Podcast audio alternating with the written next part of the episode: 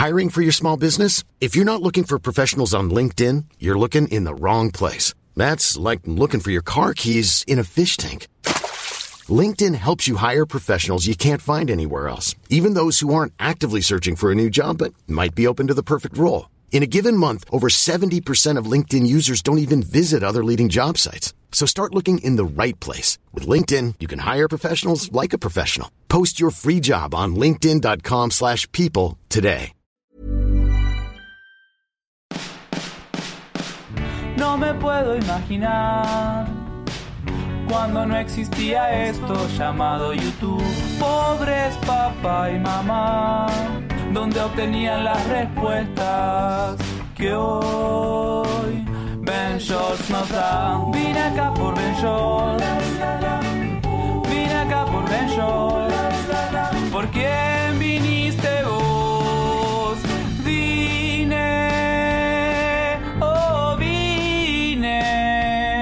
por Ben Shorts. Hola, yo soy Héctor de la Hoya y esto es Soliloquio de Ventures. ¿Cómo estás? Espero que todo esté saliendo chido. No sé dónde te ando acompañando, no sé dónde estamos. Yo estoy aquí metido en tu celular, bueno, en tus audífonos o en tus bocinas y ya tú me puedes decir, este, ¿dónde andamos?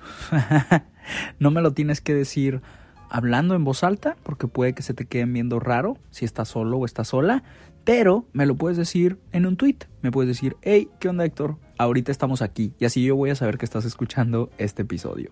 Pero vamos a empezar. Pam me dice, adoro los videos de viajes que haces y los consejos que nos das para viajar y cumplir nuestras metas, pero me sigue pareciendo inalcanzable. Es ahí donde me doy cuenta que muchas veces el obstáculo es uno mismo. Porque tú te preocupes tanto por nosotros, te adoro. Prezi. Gracias, Pam. Ok, todo llega a su tiempo y a veces hay obstáculos que no podemos controlar y es súper pesado y es súper difícil a veces aceptarlo.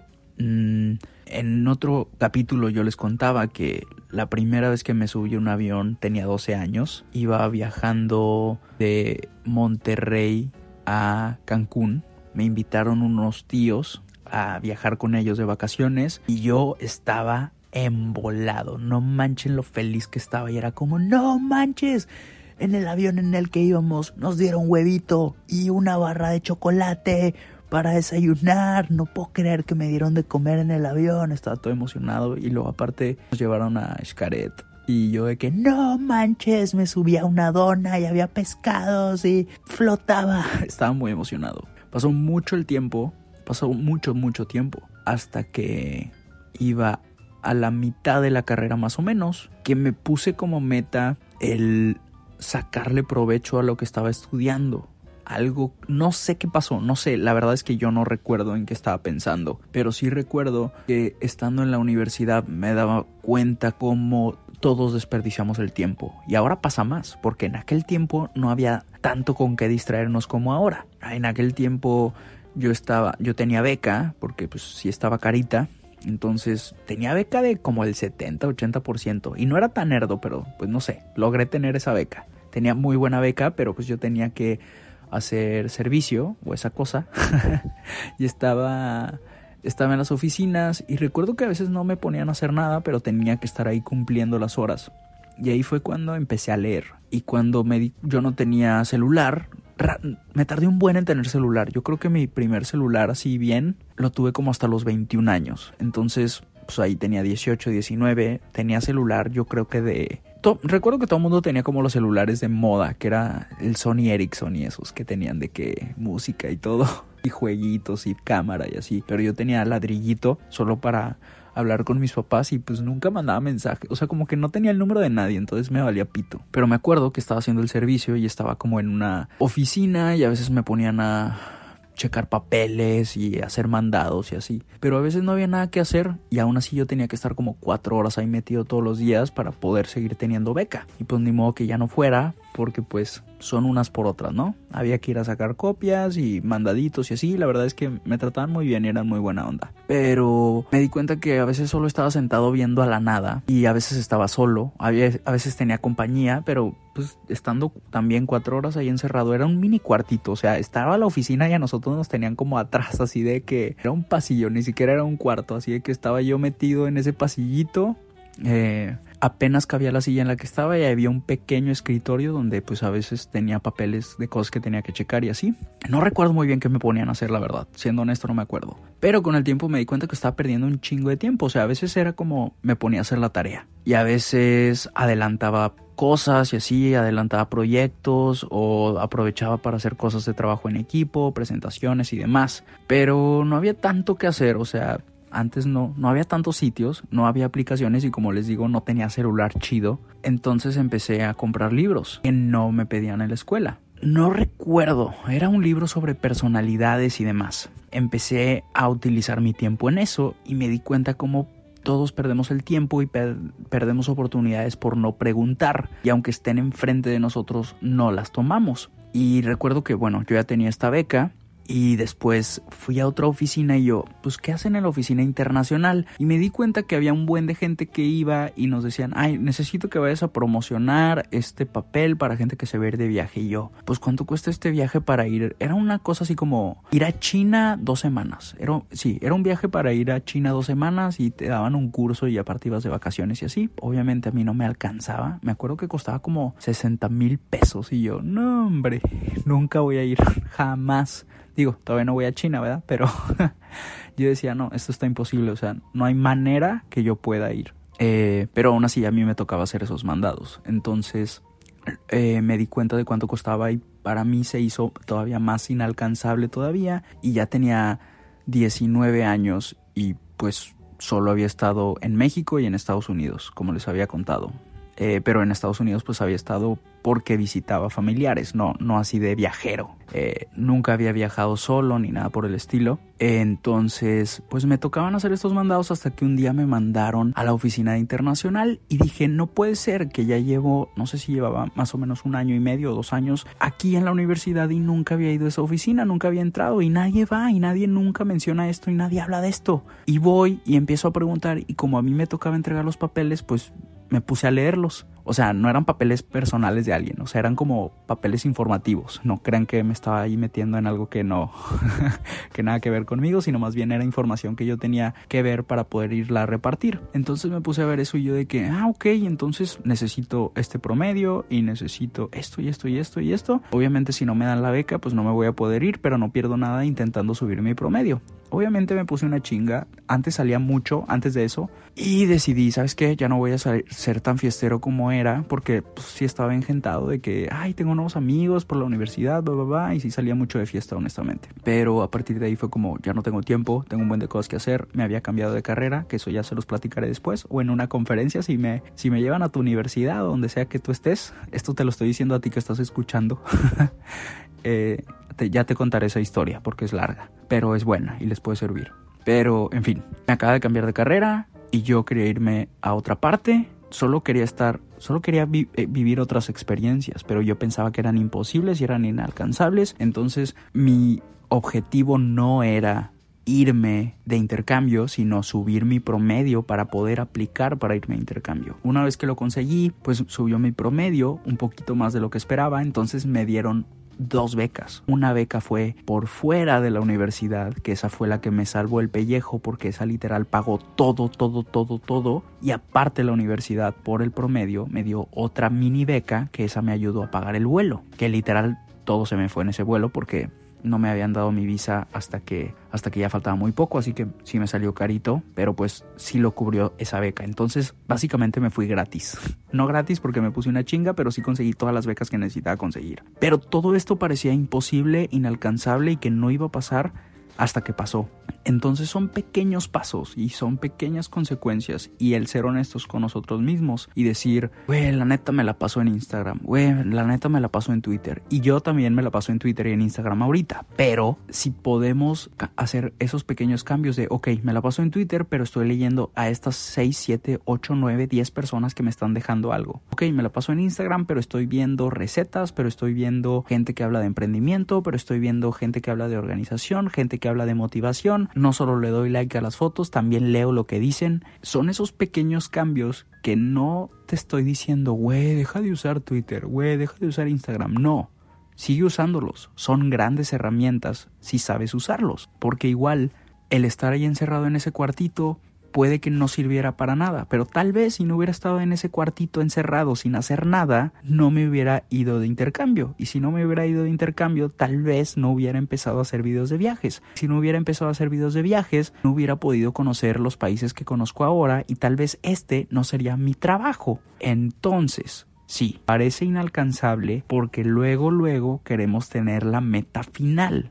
Mi meta cuando empecé y, obviamente siendo honesto, esto está sonando muy motivacional y poco realista tal vez. No recuerdo qué estaba pensando pinches exactamente en ese segundo, en ese momento, pero mi meta recuerdo que no era irme a intercambio porque eso aún parecía lejano, pero mi meta sí era tener el promedio que me pedían para poder aplicar para la beca. Y una vez que pudiera aplicar para la beca tenía otra meta que era conseguir los documentos y va, son pequeñas metas, pequeños cambios positivos para llegar a algo. Y es eso, tenemos que ser honestos de qué chingado estamos haciendo para de verdad obtener lo que queremos. Y obviamente yo estoy hablando desde el privilegio porque sí, estaba en una universidad que daba todas estas oportunidades y sé que no todo el mundo tenemos las mismas oportunidades y hay gente que la tiene más difícil y sí hay gente que nunca lo va a lograr. Pero si tú estás escuchando esto, lo más seguro es que tengas un celular o una computadora. Y eso ya es un gran paso, porque cuando yo estaba haciendo eso, no tenía celular.